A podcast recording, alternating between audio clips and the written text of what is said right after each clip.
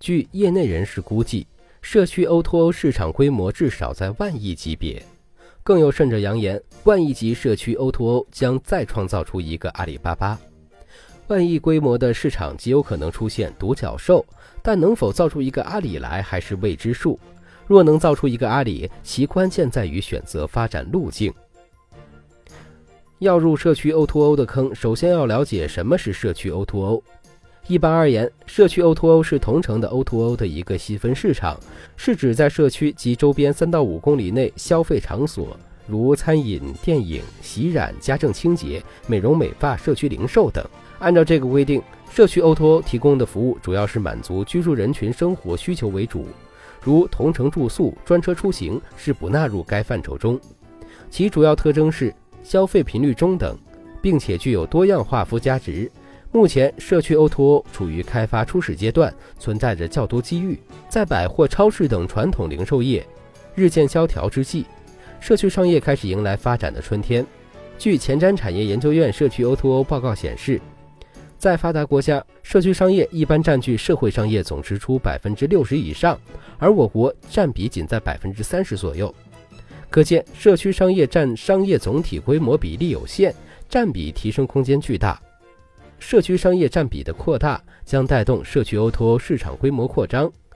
据罗兰贝格预测，社区 O2O 市场规模2015年为304亿元，到2020年将增长至2234亿元，年均增长达49%。细分领域来看，餐饮、零售及洗衣将成为拉动社区 O2O 的主要力量。目前，国内社区 O2O 模式主要分为四大类。第一类是小区社区为切入口，这类社区 O2O 实际上属于陌生人社交，不过因为涉及利益，如小区拼车、邻里间寄养宠物等，会比一般的陌生人社交关系更强一点。第二类是从事最后一公里配送的，这类社区 O2O 的问题是自建物流还是利用闲散资源配送。第三类是做垂直服务的，如做生鲜外卖、美甲按摩、家政等，是较为容易实现变现的领域。但这类垂直服务是否需要一个 APP 或平台，还有待商榷。最后一类是以物业管理为切入口，如物业费、水电煤、维修等刚性需求。不过这些服务都可以通过支付宝来实现，对社区 O2O 而言，似乎没有太多利益可图。在竞争社区 O2O 的市场上，成败在于未来发展路径选择。因此，社区 O2O 市场企业应根据自身资源，如房产企业拥有物业优势等，只有倾注自身独特资源，再选择合适切入点，才有希望在市场占有一席之地。